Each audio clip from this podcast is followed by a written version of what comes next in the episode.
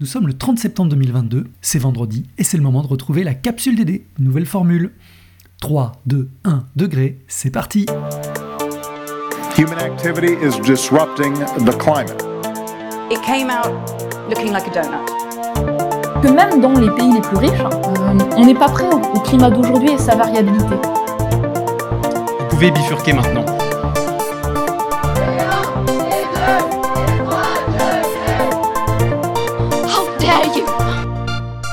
Country in the world can yet say they have achieved gender equality. La capsule DD. Sans justice sociale, il n'y aura plus d'économie. Au menu cette semaine, l'idée qui transforme. Patagonia fait bouger les lignes. Le portrait de la capsule, Abigail Tigeras, chargée de développement commercial chez Ciao Mego. Carte blanche à Claire Pommier, chargée de planification sur le campus de Rennes.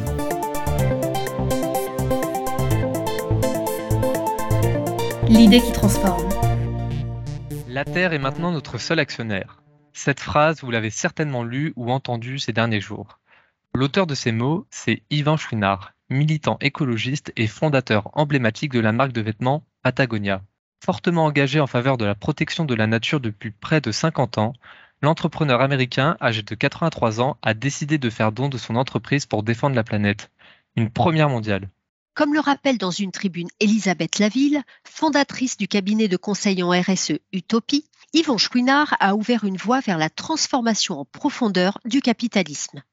En 1985, il a mis en place une taxe volontaire pour la Terre, dont l'objectif est de reverser 1% de ses ventes annuelles à des ONG environnementales. En 2002, il a créé le One Person for the Planet, une organisation à but non lucratif qui incite les entreprises à consacrer elles aussi 1% de leur chiffre d'affaires à la protection et la restauration de l'environnement. En 2022, le patron américain va encore plus loin.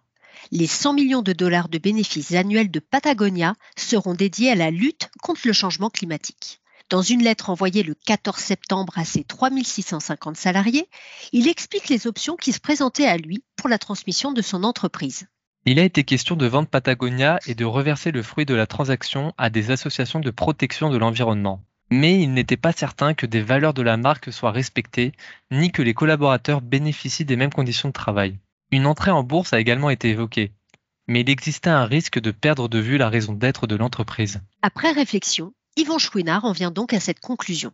En vérité, aucune des options existantes ne nous convenait. Nous avons donc créé la nôtre. Plutôt que d'utiliser la nature et en extraire des matériaux afin d'enrichir nos investisseurs, nous utiliserons la richesse créée par Patagonia pour protéger la source de toute cette richesse.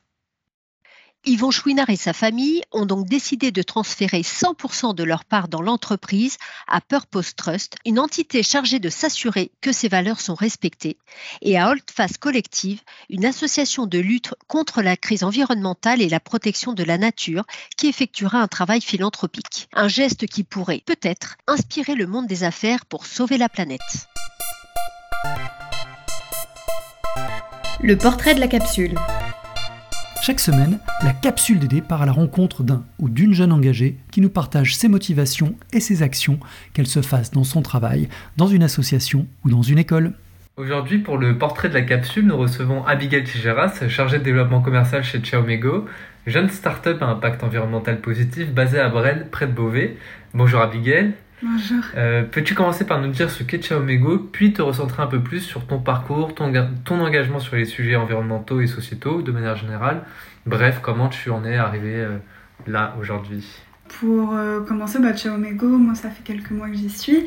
C'est une start-up qui a vu le jour en juillet 2020 qui en fait propose des solutions de collecte afin de recycler et dépolluer totalement le mégot de cigarette. Puis on envoie la fibre dépolluée à recycler euh, dans le nord de la France pour être repiquée dans des doudounes euh, en tant qu'isolant en fait euh, pour, le, pour le- le textile ou pour le bâtiment.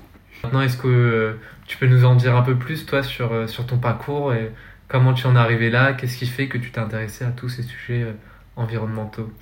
Ben, j'ai toujours été assez sensible à ce qui se passait autour de moi. J'ai fait une licence en géologie par passion, j'ai envie de dire. Euh, vraiment, c'était pour comprendre comment la Terre fonctionnait. Euh, j'ai été servie. Et euh, je voulais pas faire euh, dans la recherche, donc je me suis plutôt orientée vers les entreprises. Et donc je suis passée dans un master RSE, responsabilité sociétale des entreprises, avec de la communication responsable et environnementale, pour aider les entreprises dans cette transition qu'on est en train de vivre aujourd'hui. Est-ce que maintenant tu peux nous dire un peu plus comment ça se matérialise euh, concrètement dans ton quotidien, euh, ces actions, euh, cet engagement? Alors oui, bon, ça a commencé très petite avec les économies d'énergie qu'on faisait à la maison, utiliser le moins d'eau possible. Aujourd'hui, ça se matérialise un peu plus concrètement parce qu'on a un jardin partagé. On fait du compost aussi, donc on, on essaie de, de, rendre à la terre ce qu'elle nous donne, euh, de pas tout incinérer quoi. Et euh, plus concrètement, il y a aussi la récupération, euh, customisation de meubles, récupération de vêtements sur les plateformes de seconde main. Voilà, globalement. Très bien, merci. Et maintenant, peux-tu nous dire selon toi quels sont les leviers à actionner en tant qu'étudiant, salarié, citoyen, qui te semblent déterminants pour devenir acteur de changement et tendre vers davantage de soutenabilité pour nos sociétés Je pense que chacun est capable de faire bouger les choses. L'important, c'est juste de pouvoir prendre du recul sur la situation.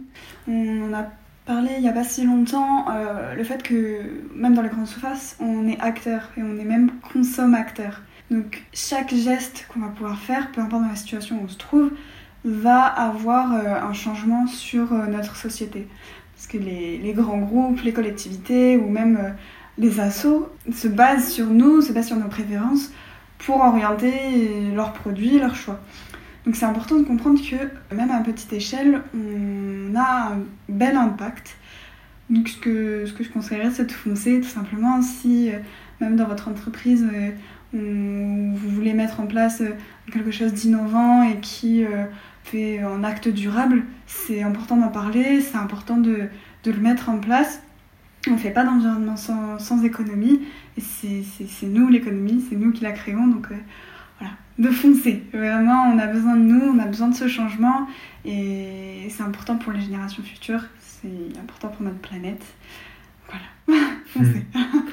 Super, bah merci beaucoup Abigail, merci et au plaisir de se retrouver pour une prochaine fois. Volontiers, merci.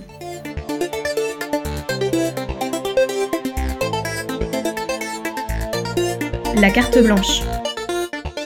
La carte blanche est confiée cette semaine à Claire Pommier, chargée de planification sur le campus du Nil à Salrennes.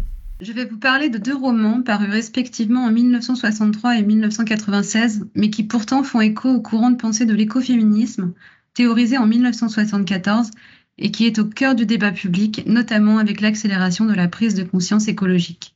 Au commencement de chacune de ces œuvres, une narratrice qui consigne dans son journal de bord le récit fait au présent de son existence bouleversée, de la perte irréversible de ses repères dans un contexte d'effondrement de la civilisation. Dans Le mur invisible de Marlène Haushofer, la narratrice, veuve et urbaine, se réveille seule dans un chalet au cœur des Alpes autrichiennes, isolée du reste du monde par un mur invisible et infranchissable, au-delà duquel toute vie semble s'être pétrifiée durant la nuit. Avec pour décor l'immensité des alpages, elle va devoir accepter sa condition et apprendre à organiser seule sa nouvelle vie de labeur au rythme des saisons, faite de tâches agricoles répétitives et éprouvantes mais indispensables à sa survie. Malgré la solitude, la fatigue, la faim, la maladie, elle va reprendre la maîtrise de son existence de femme affranchie. Dans l'œuvre de Jean England, Nell a 17 ans et vit avec sa famille au beau milieu des forêts de séquoia au nord de la côte californienne. Elle décrit des faits d'abord anecdotiques, coupure d'électricité, pénurie de carburant, fermeture des écoles, qui semblent les prémices d'une civilisation en train de s'effondrer et la fin d'un monde plein de promesses qui ne seront jamais tenues. Nell n'entrera pas à l'université et sa sœur Eva n'intégrera jamais le conservatoire. Après la perte accidentelle de leur père, figure protectrice et bienveillante, les deux sœurs vont devoir seules grandir autrement afin de survivre ensemble dans la forêt. Alors pourquoi y voir de l'écoféminisme? Eh dans ces deux fictions, les héroïnes vont faire preuve de résilience en déconstruisant les schémas dans lesquels elles ont grandi et vécu. Elles vont d'abord transcender leurs conditions d'épouse ou de fille, notamment après les deuils d'un mari ou d'un père, en s'affranchissant du modèle patriarcal, consciemment ou non, dans lequel les hommes protègent et s'exposent au danger pour la survie de leur famille tandis que les femmes gardent le foyer. Ici, changement de paradigme. En confrontation directe avec la nature, magnifique et sauvage, elles vont prendre des risques, s'armer d'ingéniosité et de courage pour effectuer des tâches pénibles, difficiles et périlleuses, autrefois dévolues aux hommes. Pourtant, cet équilibre subtil qui s'était tissé progressivement au fil des pages entre la forêt et ses hôtes va être transgressé violemment par un intrus, de manière les plus brutales qu'il soit, par le meurtre dans le mur invisible et par le viol dans la forêt. De, manière métaphorique, le monde sauvage apparaît alors le refuge contre la barbarie, rebut subsistant d'une civilisation en déliquescence.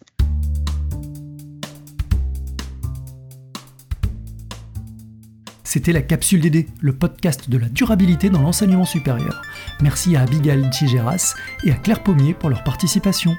Et comme toujours à la manœuvre, l'équipe de la direction de la transformation écologique et sociétale du Salle, Nathalie, Iris, Katia, Cécile, Caroline, Thomas et Geoffroy.